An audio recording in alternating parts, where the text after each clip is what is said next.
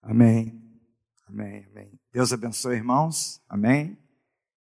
Hoje, um domingo atípico, né? Estamos no segundo turno das eleições e alguns irmãos não puderam vir ainda também em virtude da do aumento né, da, de casos de Covid. Nós temos alguns irmãos em nossa igreja que eles estão foram acometidos né, pelo vírus, foram estão assim se recuperando, graças a Deus, a igreja orando, é? O tema da mensagem é exatamente esse que nós vamos falar nesta manhã. O nosso tema é enfrentando e combatendo em tempos difíceis. 1 Timóteo 2, de 1 a 7. Abra sua Bíblia. E aí a gente é, já pode começar falando que a igreja nunca teve, nunca teve vida fácil. Não é? Seguir Jesus é, um, é uma decisão que a gente toma de caminhar com Jesus e, e a gente precisa saber entender que nós vamos enfrentar lutas e dificuldades. O apóstolo Paulo, em várias afirmações, e dentre uma das suas afirmações, ele diz que a igreja ela caminha contrária ao curso deste mundo. Então a gente sempre vai ter alguma impedância, algum bloqueio. Nunca nós vamos caminhar fácil, nunca a correnteza estará a favor da igreja. Não, não. Sempre será contrária. Por quê? Porque nós, nós contrariamos os valores, os conceitos, nós contrariamos os pensamentos humanos, contrariamos a vontade do homem, a vontade humana. E eu quero me basear nesse texto para falar algumas coisas nesta manhã que Deus colocou no meu coração, capítulo 2, de 1 Timóteo, vamos ler do verso 1 até o verso de número 7, em que o apóstolo Paulo, aqui ele nos ensina algumas coisas para que possamos combater e enfrentar. A igreja nunca foi de recuar, a igreja nunca foi de afrouxar, a igreja sempre foi combatente. Paulo, no final da sua carreira, o que, que ele diz? Combati o bom combate, Acabei a carreira, encerrei a carreira, mas guardei a fé. Nessas cartas, que chamadas cartas pastorais, que são as cartas que Paulo escreve, por exemplo, a Timóteo, a primeira carta e a segunda carta, e Paulo escreve também a Tito, Paulo dá orientações pastorais. Paulo orienta como eles se é, deviam se comportar, eles como líderes da igreja, e como eles deveriam ensinar a sua igreja. Ah, ensinar a igreja como a igreja deve se comportar. Então, Paulo aqui traz para nós lições importantes, ensinamentos importantes a respeito desses dias difíceis, desses tempos complicados, difíceis, que são constantes. É, eles não vão melhorar. A tendência é aumentar o grau de dificuldade. A tendência é piorar. A situação piore. Então, Paulo nos ensina aqui como devemos fazer. Vamos ler então, que eu queria traçar com os irmãos alguns tópicos para que nós possamos aprender algumas coisas nesta manhã através dos ensinamentos do apóstolo Paulo. Antes de tudo, Pois, exorto que se use a prática de súplicas, orações, intercessões, ações de graças em favor de todos os homens, em favor dos reis e de todos os que se acham investidos de autoridade, para que vivamos vida tranquila e mansa, com toda piedade e respeito. Isto é bom e aceitável diante de Deus, nosso Salvador, o qual deseja que todos os homens sejam salvos e cheguem ao pleno conhecimento da verdade. Porquanto a um só mediador, porquanto a um só Deus e um só mediador entre Deus e os homens, Cristo Jesus, homem, o qual a si mesmo se deu em resgate por todos. Testemunho que se deve prestar em tempos oportunos. Para isto, fui designado pregador e apóstolo. Afirmo a verdade, não minto. Mestre dos gentios, na fé e na verdade. Senhor, após a leitura da tua palavra, nesta manhã, Senhor, nós nos colocamos diante de ti, ó Deus, ó Deus Altíssimo.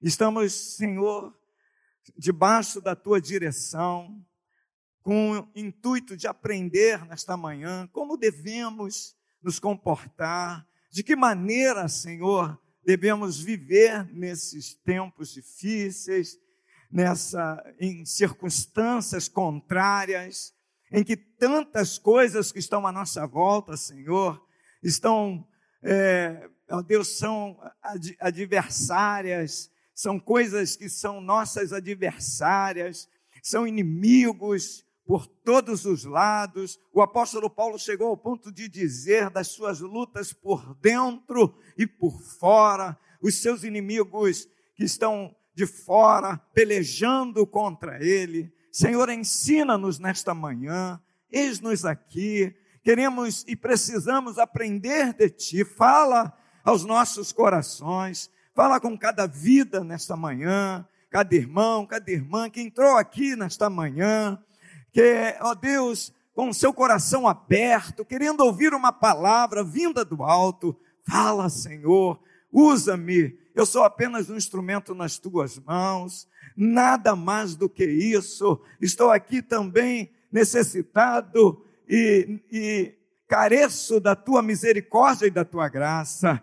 Mas fala conosco, Senhor, fala aos nossos corações, que o Senhor possa causar um reboliço no nosso interior, para que saiamos daqui renovados, animados, Senhor, para que saiamos daqui, ó Deus, sem medo, sem receio, para que saiamos daqui, ó Deus, com vontade de continuar a jornada, continuar a caminhada, porque o Senhor é aquele que nos conduz à Terra Santa, à Nova Jerusalém, não a Jerusalém terrena, que o Senhor diz na Sua palavra que a Jerusalém terrena, ela é maligna, ela vem de Agar, e Agar está debaixo de maldição, mas a Jerusalém celestial, que desce lá do alto, que a promessa que o Senhor fez através de Abraão com a sua mulher Sara, e nós estamos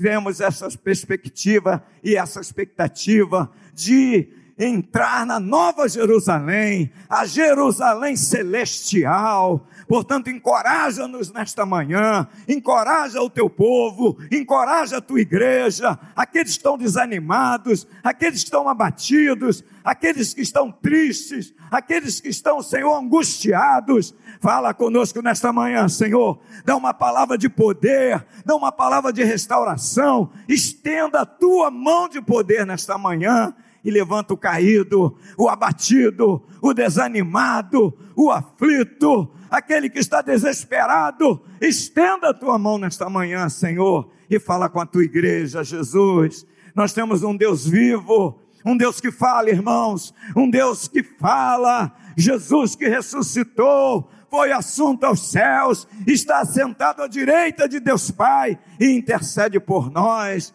Portanto, fala, Senhor, fala com teu povo.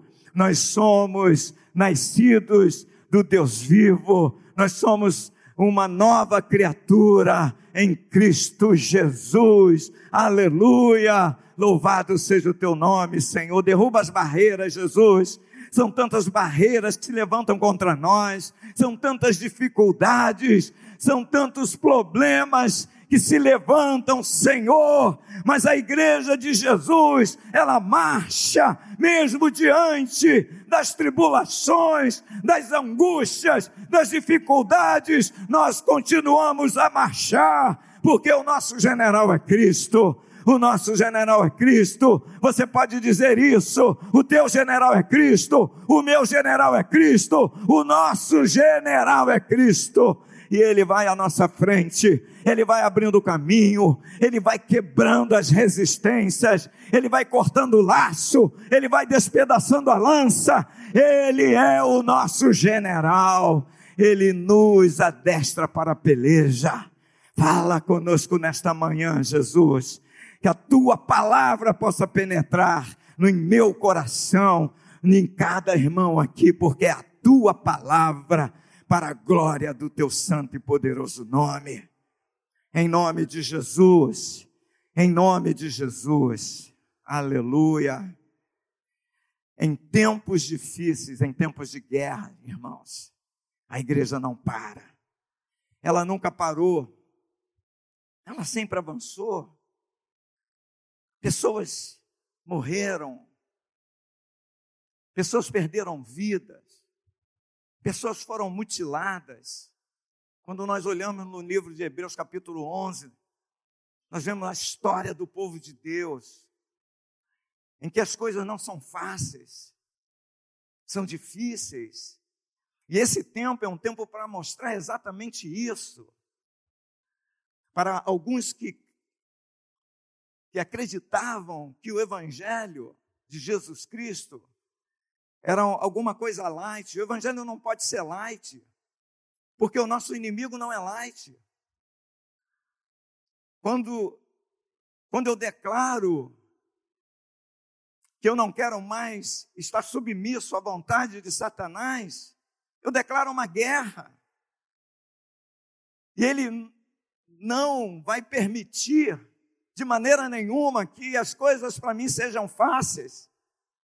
Ele vai lutar de todas as formas para que eu desista do meu alvo, do meu objetivo. É assim que a igreja caminha.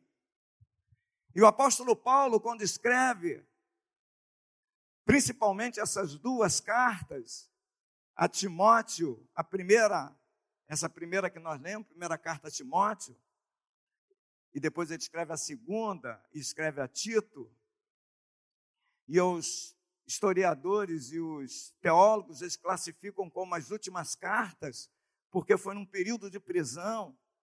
Aqui Paulo está referindo-se à igreja em Éfeso, a igreja que sofreu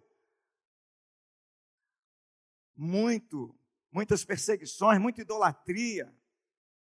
Também foi a igreja em que Paulo mais trabalhou, que Paulo se dedicou, se empenhou e nesse período, Paulo está sofrendo, está sofrendo. Era um período de grande perseguição de Roma.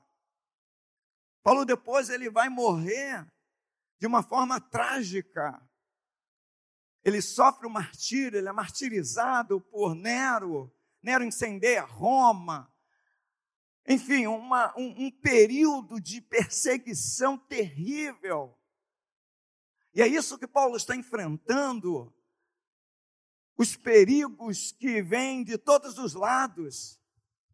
E ele, em quatro focos, eu quero destacar dois focos que Paulo é, apresenta para nós. Eu quero destacar nesta manhã que ele começa a combater e nos ensinar a combater. O primeiro foco trata-se das heresias. Então, Paulo nos chama atenção para que possamos combater as heresias.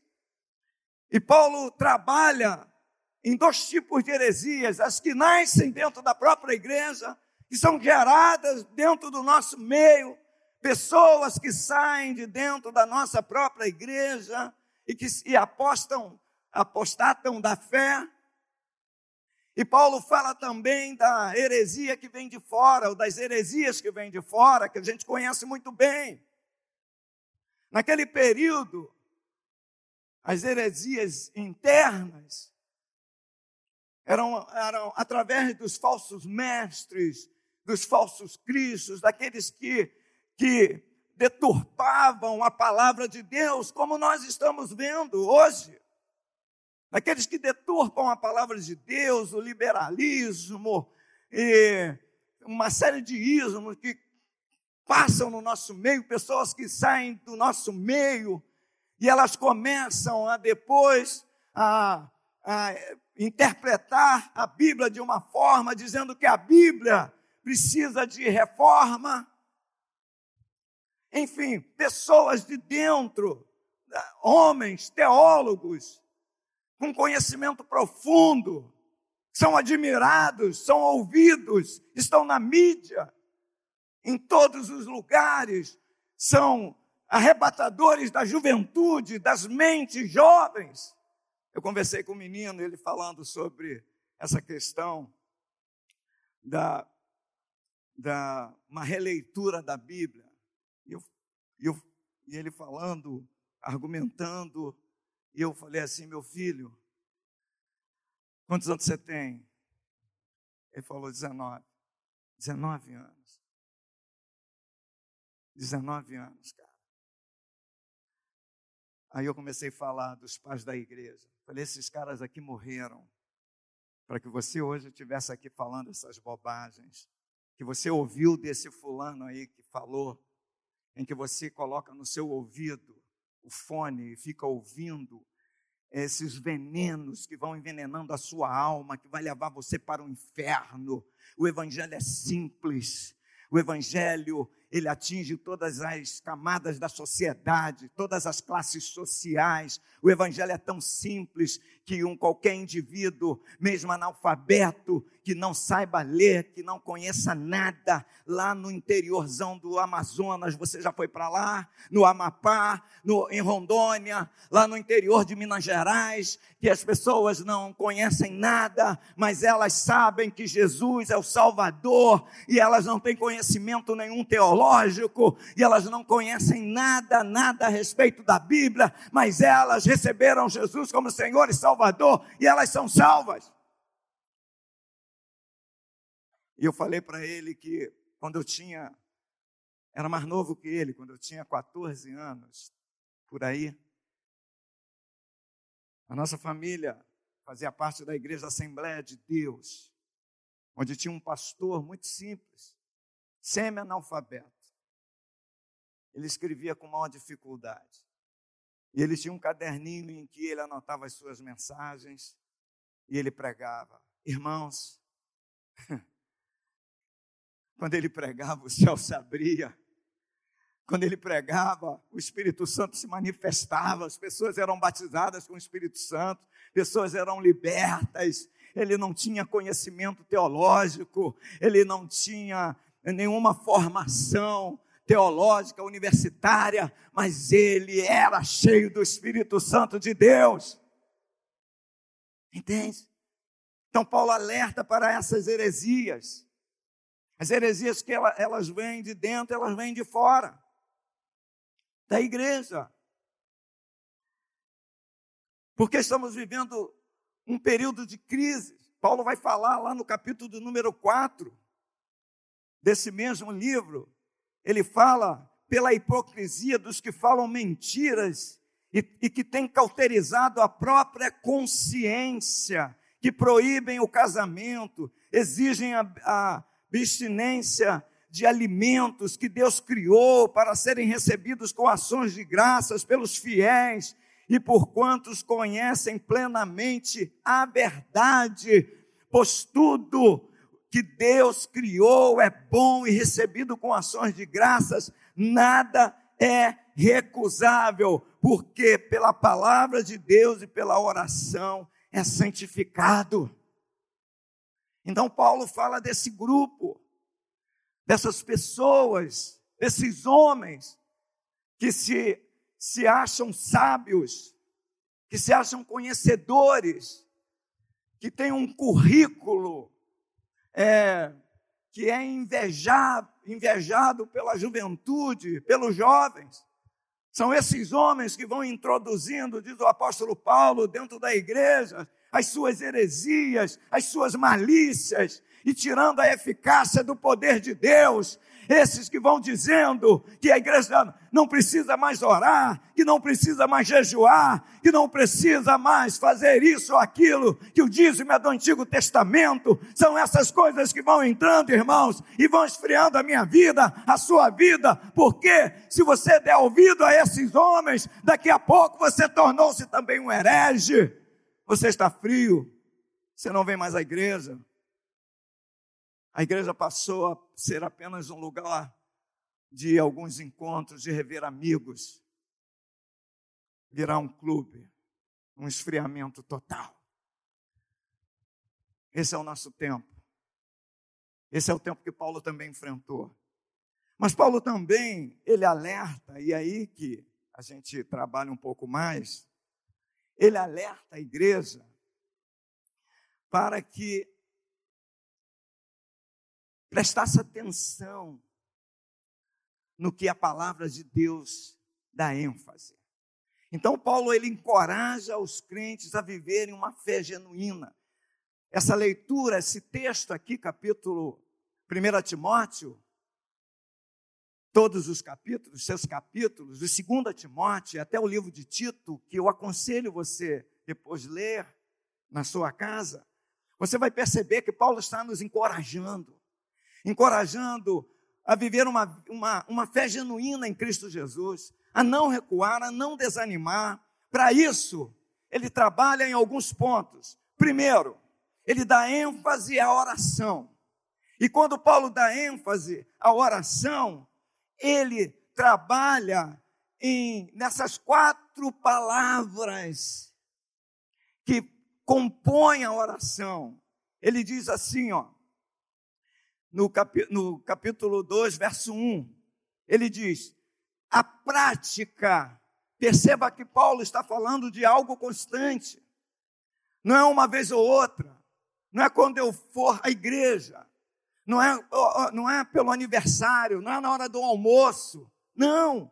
Ele diz assim, ó, antes de tudo, pois exorto que se use a prática de súplicas, orações, intercessões e ações de graças. Então, Paulo dá ênfase à oração, para que sejamos, para que possamos combater e vencer todas as nossas demandas com orações, com súplicas. Suplicar é pedir incessantemente, suplicar é não desvanecer, é não recuar, é perseverar e interceder. Interceder, se colocar na brecha. Você está aqui como intercessor. Nós somos intercessores. Precisamos ser intercessores. Eu, como pai, eu sou intercessor. Eu preciso ser intercessor porque dentro da minha casa, como pai, você como pai, você, como mãe, você, principalmente o pai, você é profeta e você é sacerdote. Você pode exercer a, a dupla função de profeta e sacerdote. O que é o profeta? O profeta é exatamente o que nós estamos fazendo e quando nos reunimos na escola dominical, a classe, o professor que ministrou aqui, ele falou a palavra, ele profetizou a palavra para a igreja. Quando o pastor sobe aqui, ou outro pregador, ele vai profetizar a palavra, e ainda mais, Deus ainda acrescentou para nós nesses tempos, para que pudéssemos vencer essas batalhas, os dons espirituais. Deus usa homens e mulheres especificamente, especificamente com uma palavra rema, direta para a igreja ou para alguém, ele pode usar você, levantar você. Ah, pastor, eu não sei, eu não tenho, eu não conheço nada, eu não tenho estudo. Não importa. Deus escolhe quem Ele quer, Ele escolhe as coisas loucas do mundo para envergonhar as sábias. É Ele quem escolhe. E o critério dele, irmão, não são critérios humanos. É bem diferente. O homem vai saber a linhagem, vai saber a sua posição social, vai saber a sua, sua condição intelectual, vai saber, vai querer saber disso tudo. Mas Deus não. Sem, sem aplicar o jargão, mas aplicando, Deus escolhe incapacitados e capacita. Ele não quer ninguém capacitado, pois ninguém, homem nenhum, tem capacidade de fazer a obra de Deus por si só, por si mesmo. Homem nenhum, o mais sábio, o mais é, é, é, conhecedor de todas as coisas, não pode fazer. Então, Paulo dá ênfase à oração. Paulo diz nesse, nesse verso outra coisa interessante. Quando Paulo está dizendo isso, Paulo está dizendo também outra coisa. Paulo está dizendo o seguinte: que a oração ele, ela é também um instrumento que desenvolve a nossa salvação. Todo crente tem que orar. Porque crente que não ora não desenvolve a salvação. Eu cresço quando eu desenvolvo a minha fé. A minha fé é desenvolvida quando você abre a, a sua Bíblia, lá no livro de, de de Filipenses, no capítulo 2, no verso 12, você vai encontrar Paulo dizendo: desenvolvei a vossa salvação. Por quê? Porque quando você ora, você parte de princípio. Jesus nos ensinou a orar. E ele disse que a oração, a nossa oração, quando nós entramos em nosso quarto para orar, para falar com o nosso Pai, que nos vê, nós abrimos o nosso coração. O Pai que nos vê, ele me vê ele não me vê por fora, ele me vê por dentro. Ele, os olhos do Senhor, ele é mais poderoso. Os olhos do Senhor são mais poderosos do que qualquer equipamento mais moderno que penetra em qualquer lugar, lá no profundo da terra, lá no profundo do teu coração. E ele sonda a tua vida. Ele sabe a palavra que você vai falar daqui a pouco, daqui a alguns minutos, segundos. Ele sabe o que está dentro do seu coração. E aí, quando você ora, para você falar com o Pai, você precisa derrubar barreiras. Quais são as barreiras? Eis que os vossos pecados fazem separação entre nós e o nosso Deus. E eu preciso confessar o meu pecado. E aí eu estou desenvolvendo a minha salvação. Quando eu confesso e deixo, alcanço misericórdia eu começo a desenvolver o meu crescimento, e eu começo a sentir a, a, a presença do Espírito Santo na minha vida, quando eu estou confessando. Ninguém ora a Deus sem confissão, querendo ser ouvido. Pode orar, pode orar, falar com Deus, mas se você, se eu, se eu não confessar os meus pecados, eu não serei ouvido. Jesus falou, ilustrou isso. Dois homens estavam orando, tinha lá o hipócrita, eu faço isso, eu faço aquilo, eu dou o dízimo, eu dou o dízimo, eu, eu frequento a reunião de oração, eu faço aquilo, oh Senhor, é para ti. Jesus olhou para aquele homem e disse: ele já foi justificado por si mesmo, ele se auto-justificou, ele não precisa de Deus, enquanto o outro estava lá clamando: Ser propício a mim, Senhor, porque eu sou pecador, eu não sou digno de chegar à tua presença, mas o teu sangue que me purifica, que me limpa, que faz com que eu entre no Santo dos Santos. Esse foi justificado. Desenvolvimento da salvação, irmãos. Mas tem mais, Paulo diz também que ali quando você que deve estar orando aí, a maioria dos irmãos estão orando, se não todos, estão orando pelo marido, pelo filho, pela filha, pela esposa, por alguma outra causa de alguém. E aí você se torna o quê? Um intercessor. Você é um intercessor porque você está se colocando como um sacerdote entre Deus e os homens. Você se colocou no meio, está pedindo, Pai, tenha misericórdia do meu filho, Pai, tenha misericórdia do meu marido, Pai, tenha misericórdia da minha filha, Pai, tenha misericórdia do meu pai. Você está aí clamando, se colocando como intercessor, intercedendo por alguém, se colocando na brecha, e Deus se agrada disso. No verso de número 3, ele diz assim: Isto é bom e aceitável diante de Deus, nosso Salvador. Isto é bom e aceitável diante de Deus, nosso Senhor e Salvador. Mas Paulo vai um pouquinho mais fundo, porque quando nós procuramos as correlações da Bíblia, nós encontramos algumas coisas.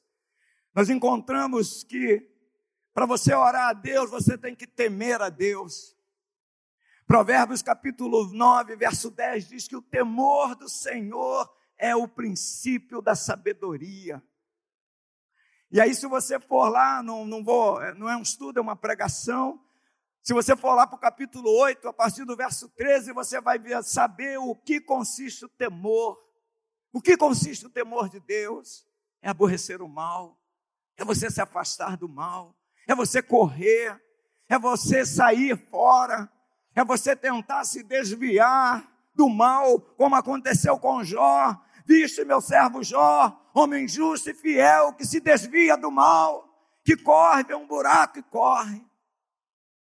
Assim, Paulo nos chama, irmãos, nos desperta, desperta você, para não se encolher, mas levantar, orar, interceder, clamar, desenvolver a sua salvação, não ficar estagnado, não ver ser um crente atrofiado. É isso que Paulo nos desperta, desperta a igreja, desperta a igreja do seu tempo, desperta a igreja do século 21, pós-modernidades, cheio de teólogos, de homens infiltrando-se dentro da igreja, disseminando uma série de heresias de coisas doidas, de coisas malignas. Então, a oração é um instrumento que desenvolve a, a salvação. A oração também é, ela tem objetivos definidos. O apóstolo Paulo nos ensina aqui que a oração ela tem objetivos definidos. Primeiro, agradar a Deus. É o verso de número 3 que nós, nós lemos aqui. Isto é bom. Orar para Deus é bom. Deus quer nos ver orando. Ele quem criou esse modelo, queridos irmãos, para nós falarmos com Ele. Foi assim que Jesus fez. Jesus ensinou aos seus discípulos a orar. Quando orar, diz assim: Pai nosso que estás no céu, é o modelo, Deus se agrada de ver a sua igreja orando, seu povo orando, seus filhos orando.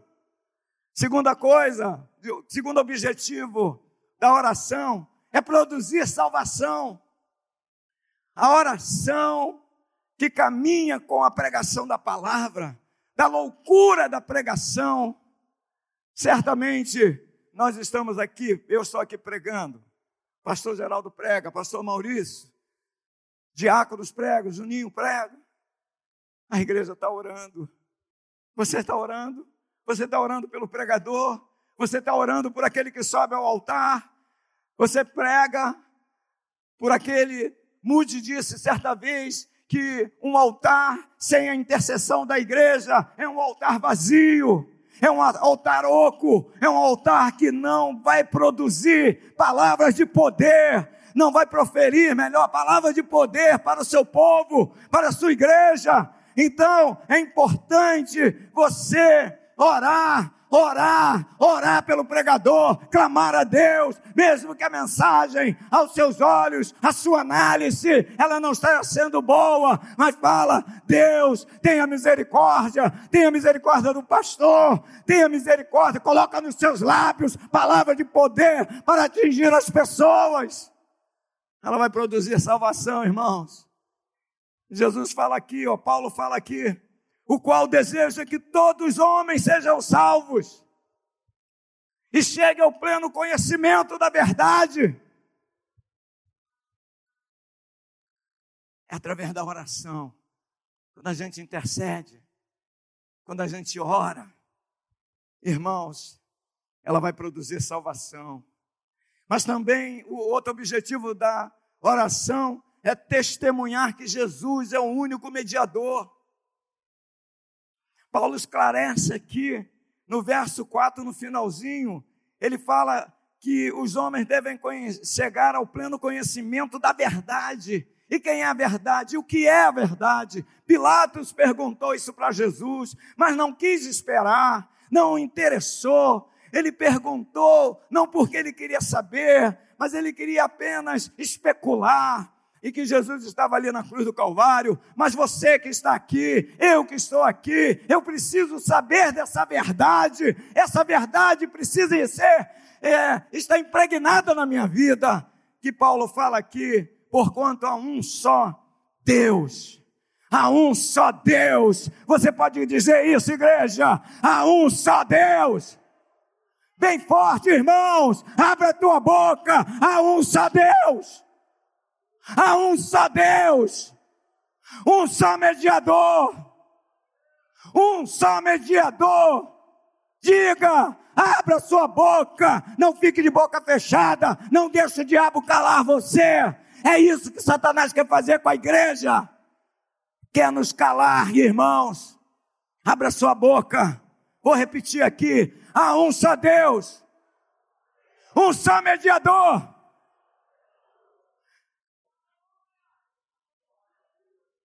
entre Deus e os homens. Mais uma vez, entre Deus e os homens.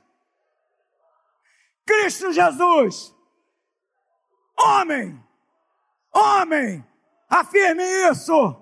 Porque é a grande derrota de Satanás. Satanás foi vencido na cruz por Jesus, homem. Aleluia. Jesus venceu Satanás na cruz do Calvário, irmãos.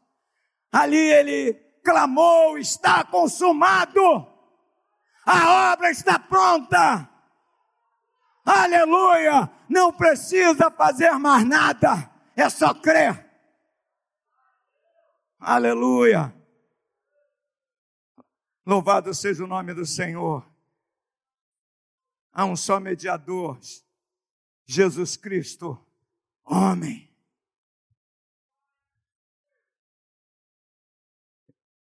Nós já estamos terminando aqui para a gente orar, terminar um pouquinho mais cedo, para a gente orar um pouquinho. E os irmãos que não votaram pode, possam votar. Mas Paulo se aprofunda, irmãos, na prática da igreja, ele dá instruções de práticas da igreja, nossas práticas, que a gente falha. Nós falhamos. Mas a palavra de Deus não falha. Eu falho, você falha, pastor Geraldo falha, os homens falham, pastor Paulo falha, mas Deus não falha, a sua palavra não falha. Aí ele diz assim: vocês querem enfrentar isso? Vocês querem combater? Aí no verso 8 ele fala assim: todos os homens devem orar a Deus em todos os lugares, em nome de Jesus. No verso de número 8 ele diz assim: Quero, portanto, que os varões orem em todo lugar, levantando as mãos santas, sem ira, sem animosidade ou sem contenda e cadê os homens dessa igreja? Onde são os homens da Maranata de Campo Grande? Vamos ficar de pé, todos os homens, vamos levantar as mãos. Levante as suas mãos. Suas mãos estão santas. Se não estão, Bom, confessa agora o nome de Jesus, que Ele vai purificar as tuas mãos. Onde estão os homens? Levante as mãos, bem alto. Vamos levantar as mãos e vamos orar. Senhor, tenha misericórdia da nossa igreja. Jesus, tenha misericórdia do nosso Brasil. Jesus, tenha misericórdia do teu povo. Jesus, tenha misericórdia da nossa família, dos nossos filhos, da esposa, tenha misericórdia, guarda, cuida, liberta, transforma, transforma o nosso Brasil. Transforma o nosso Brasil, Senhor. Muda os corações. Muda, Jesus. Muda a nossa história, meu Deus. Muda o teu povo, sustenta-nos, ó Deus. Repreenda o pecado, esse vírus violento, esse vírus do pecado que tem, Senhor, solapado o teu povo, solapado o Brasil, solapado a tua igreja. Repreenda esse pecado, repreenda na minha vida, repreenda na vida dos meus irmãos. Ore agora, meu irmão, peça isso. Jesus, me purifica, me limpa de todo o pecado. Me liberta agora, Senhor. Aleluia. Aleluia. Tome o seu lugar. Quando Paulo fala que todos os homens devem orar a Deus, Paulo está falando o que Jesus ensinou. João capítulo 14, verso 13, Jesus fala: Tudo que vocês pedirem em meu nome, a oração tem que ser em nome de Jesus. E sabe o que significa oração, orar em nome de Jesus?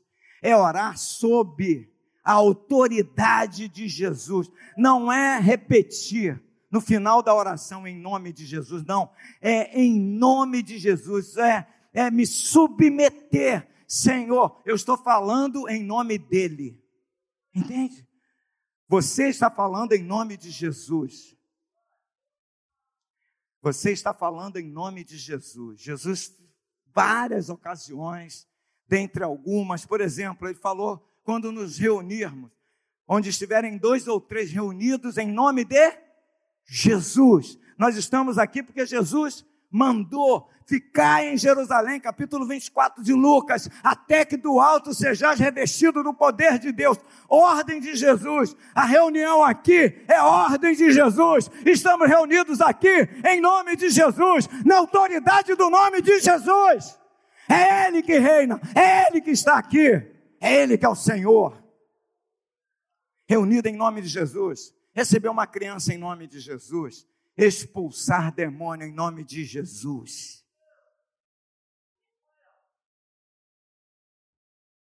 Sabe por quê? Porque ele é o nosso sumo sacerdote.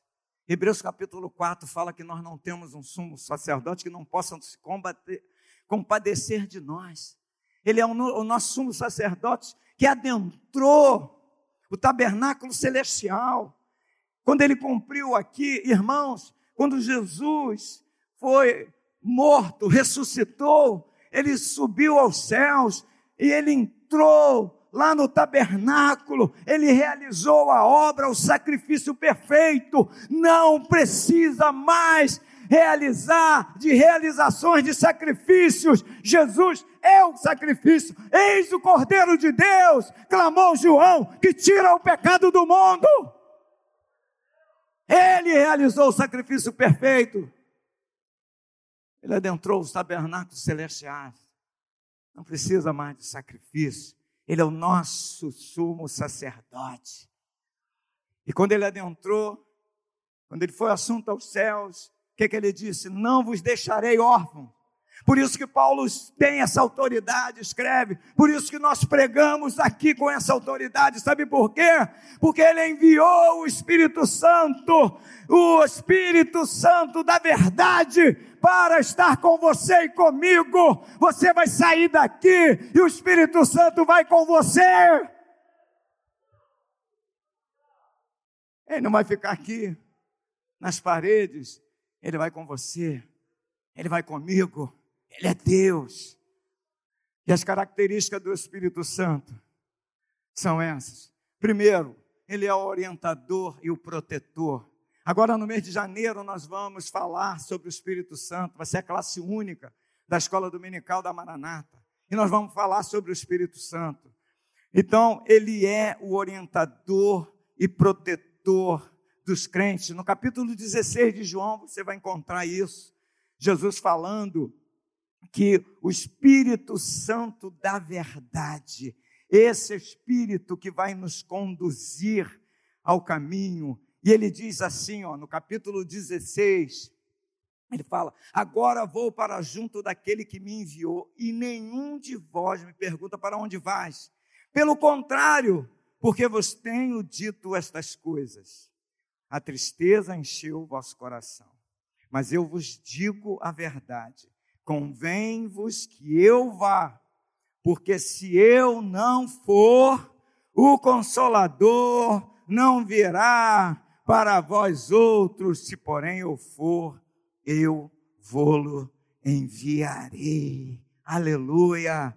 E ele virá e ele vai convencer do pecado, da justiça e do juízo. É ele que nos convence, sabe? Quando você identifica quando algo dentro de você diz, olha, isso que você fez não é certo, é o Espírito Santo dizendo, olha, isso é pecado, confessa, confessa, entra debaixo do sangue de Jesus, que você vai se purificar, e eu vou te ajudar a libertar você dessa questão. É o Espírito Santo que nos convence do pecado, da justiça e do juízo. Mas o Espírito Santo também, Paulo diz em Romanos, capítulo de número 8, que ele esse Espírito maravilhoso, ele nos assiste nas nossas limitações. Capítulo 8 de Romanos, no verso de número 26, olha só o que, que Paulo fala. Também o Espírito, semelhantemente, nos assiste. Em quê? Fraqueza. Eu sou fraco, você é fraco. Talvez nessa área que você é forte, eu seja fraco eu vou cair, eu vou tropeçar, mas o Espírito Santo vai me ajudar. Mesmo que eu cair, que eu caia, ele vai estender a mão, levanta, confessa, deixa esse pecado, Xavier, sai desse negócio, sai desse lugar. Você foi comprado por um sangue, de, de um sangue do Cordeiro, Levanta, o Espírito Santo faz isso todos os dias, todas as horas, todos os momentos, todos os minutos. Por isso que quando Pedro falou, perguntou a Jesus, quantas vezes nós devemos perdoar? Sete. Porque eles aprenderam isso lá no judaísmo? Não, não. Meus irmãos, quantas vezes o Espírito Santo já me perdoou? Quantas vezes? Eu não tenho conta. Não existe computador que poderia aguentar, receber todas essas informações de todas as minhas práticas, todos os meus erros. O Espírito Santo que assiste na sua fraqueza, na minha fraqueza, nesse momento em que eu tropeço, que eu caio, que eu estou fraco. É o Espírito Santo que nos ajuda nessa caminhada. E tem mais, ele diz: é porque não sabemos orar como convém. Mas o mesmo Espírito intercede por nós sobremaneira. Olha a palavra que Paulo, que o tradutor usa aqui, sobremaneira, com gemidos inexprimíveis. Ele intercede por nós. É o Espírito Santo que geme. Talvez você vai encontrar, e aí já é as sutilezas das teologias malignas, dizendo quem vai gemer é o teu espírito, o Espírito Santo vai fazer com que o teu espírito possa gemer. Não! Aqui está bem claro.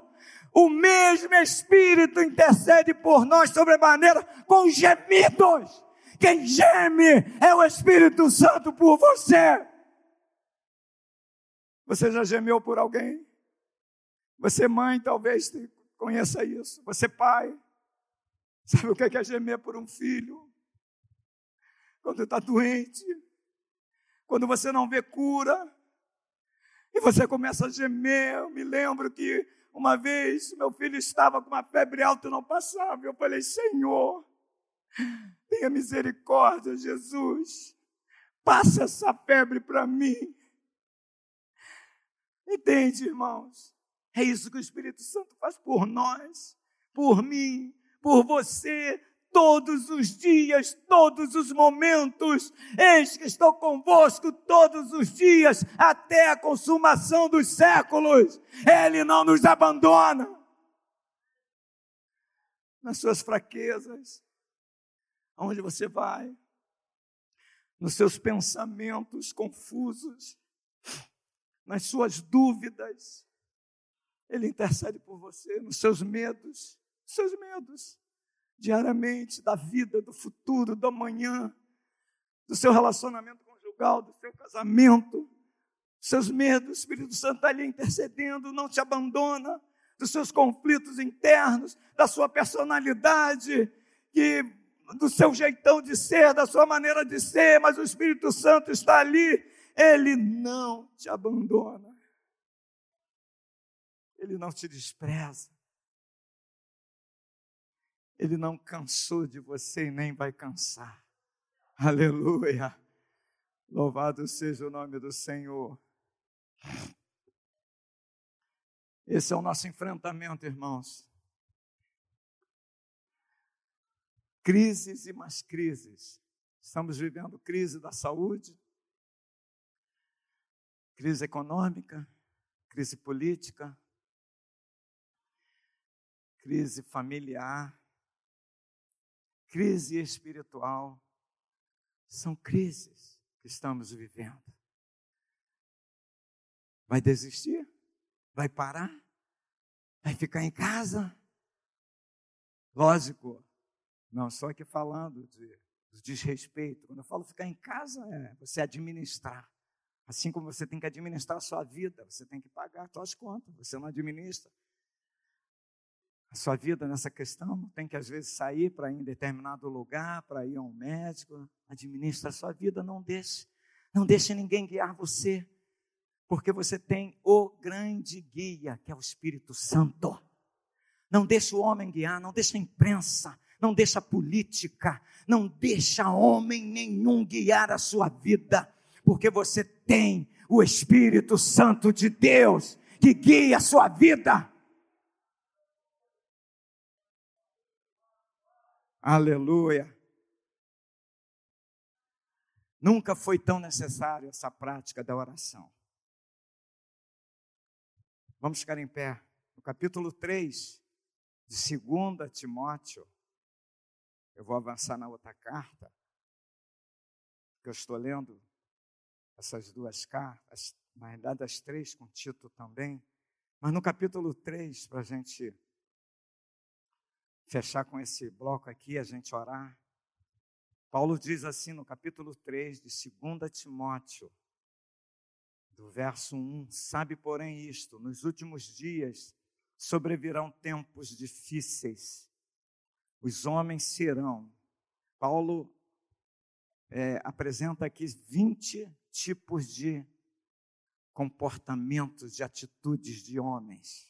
Primeiro, egoísmo, avareza, jactância, arrogância, blasfemadores, desobedientes, desobediência aos pais.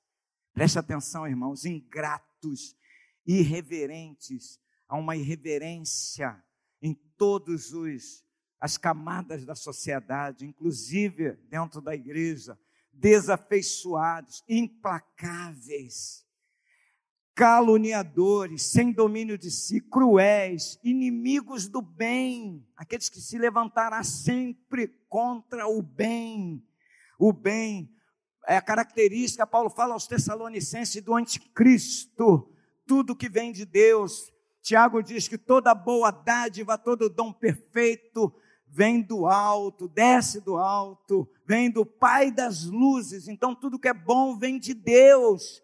E a característica do anticristo é exatamente contrariar a vontade de Deus, o que Deus quer, as coisas boas.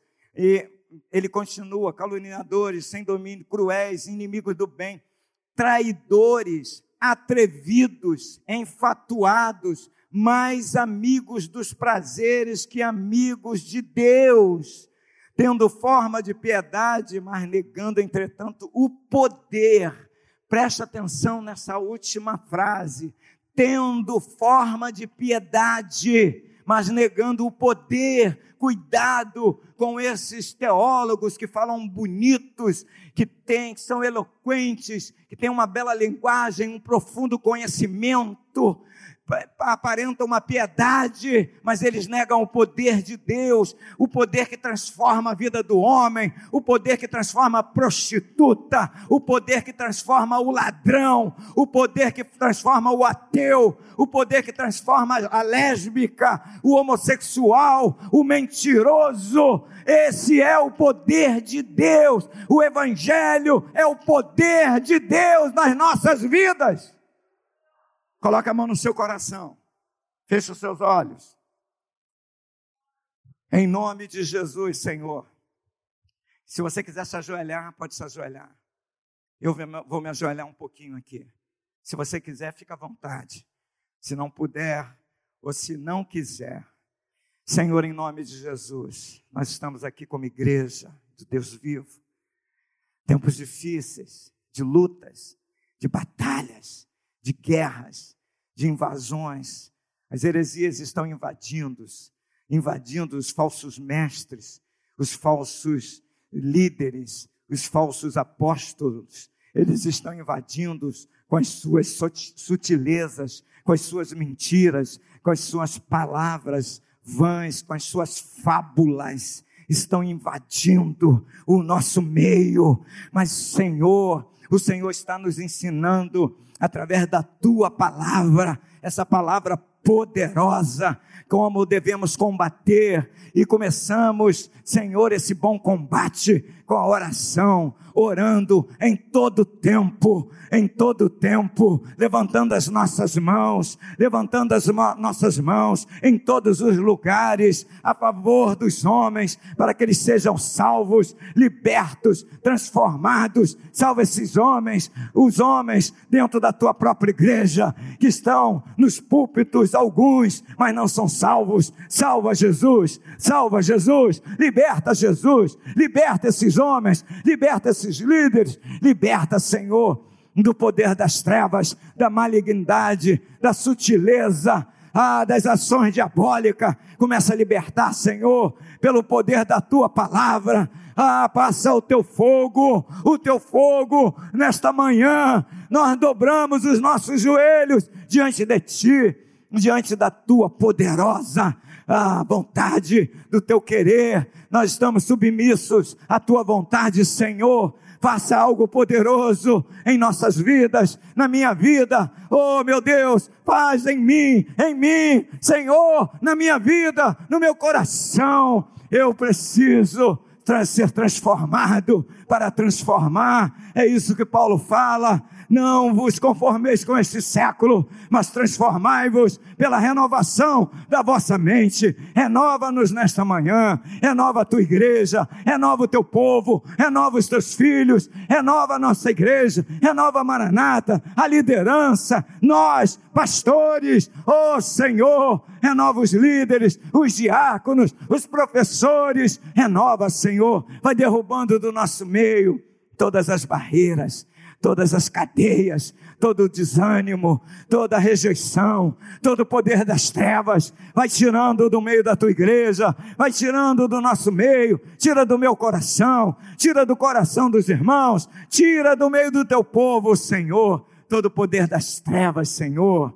Como Paulo diz no verso 8 do capítulo 2, sem animosidade, levantar as mãos, o todos os homens, e eu estou aqui, eu quero obedecer, eu quero fazer, levantar as minhas mãos, sem animosidade, ah, em todos os lugares, para a nossa igreja, para o nosso Rio de Janeiro, para, Senhor, o prefeito que está sendo escolhido hoje, Senhor, salva, salva, liberta, salva, liberta, salva os vereadores que foram eleitos, liberta Jesus, salva, opera um milagre, Oh, meu Deus, para que esses homens, Senhor, tenham um encontro contigo, o governador, o novo governador, liberta esse homem, toma a vida dele em tuas mãos, queima o seu coração, transforma a sua vida, seus projetos, seus sonhos, a sua família. O nosso presidente, oh, abençoa, salva, liberta, opera um milagre na vida do, do Jair Messias Bolsonaro, opera um milagre no coração dele, na mente dele, em toda a sua equipe, todos os ministros, tenha misericórdia, salva esses homens, salva, oh Jesus, liberta, transforma, ó oh, Senhor, o superior tribunal, liberta aqueles juízes, Senhor, tenha misericórdia, liberta da ganância, liberta da corrupção, liberta da malignidade, que haja conversão, que haja conversão naquele meio, no meio daqueles doze juízes, salva, liberta, opera um milagre, Jesus, um milagre nesta nação, um milagre neste Brasil. A tua igreja se levanta nesta manhã em oração, meu Deus, para que, oh Senhor, todas essas coisas malignas saiam do nosso meio. O nosso Rio de Janeiro está debaixo dessa maldição de corrupção, de prostituição, ou oh, de malignidade. Nesse Rio de Janeiro, meu Deus, os demônios operando, oh Senhor, manieta, manieta, bloqueia, despoja todo, toda a força maligna, Manieto Valente, Jesus, oh meu Deus, nessa cidade, ah, no Rio de Janeiro, tenha misericórdia dessas, dessas vidas que estão envolvidas em prostituição, adultério, Senhor, permissividade, Jesus, imoralidade, tantas orgias, drogas, oh Senhor, repreenda, salva, Salve esses traficantes que têm comandado o tráfico, os milicianos, vai salvando, vai libertando, assim como o Senhor fez com o apóstolo Paulo, libertou e de perseguidor passou a ser perseguido. Salva, salva esses homens, Senhor, que têm perseguido o evangelho. Oh, meu Deus, para que eles de perseguidor passam a ser perseguidos. Opera um milagre, milagre nessa cidade, no nosso Rio de Janeiro, na nossa cidade, que é chamada de cidade maravilhosa, Jesus. Mas só o Senhor pode fazer com que essa cidade seja maravilhosa, porque o Senhor é maravilhoso. Aleluia! Só Jesus só o Senhor Jesus é maravilhoso. Abençoa cada lar aqui representado, Jesus. Abençoa cada família aqui. Nós abençoamos nossos lares. Nós abençoamos nossos filhos. Nós abençoamos os maridos. Abençoamos as esposas. Oh, aleluia! Em nome de Jesus em nome de Jesus. Nós abençoamos as famílias do Rio de Janeiro. Ah, Senhor, essas famílias que necessitam de um Salvador. Muito obrigado por esta manhã. Muito obrigado, Jesus.